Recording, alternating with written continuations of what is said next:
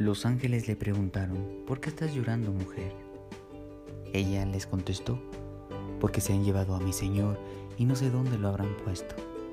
Dicho esto, miró hacia atrás y vio a Jesús de pie, pero no sabía que era Jesús.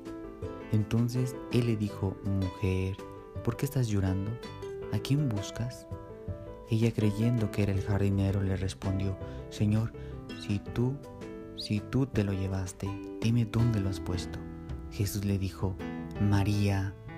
Ella se volvió y exclamó, Rabuní, que en hebreo significa maestro.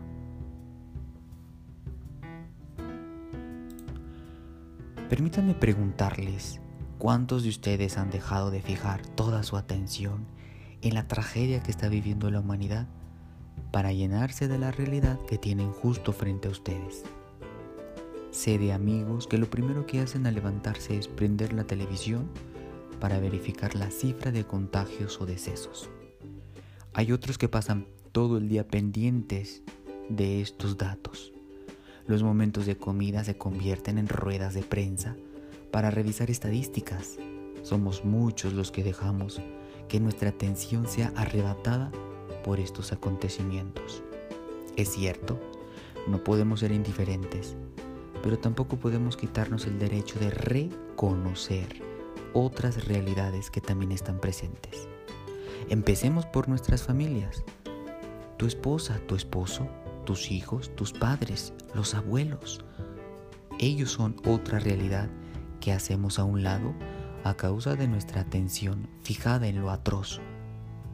También está la realidad de tu vecindario, lo que, los que están cerca de ti.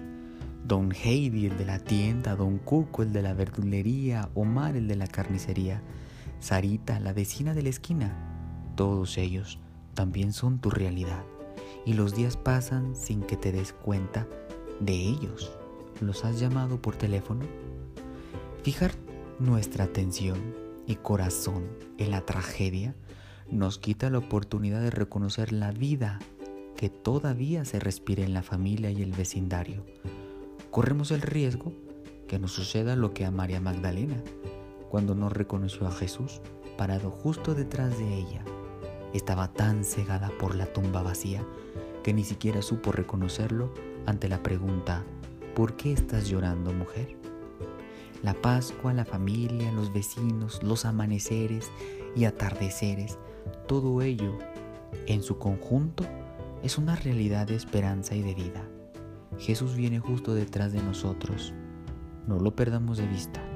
Reconozcámoslo en estas realidades, porque es a través de ellas que el Señor también nos llama por nuestro nombre.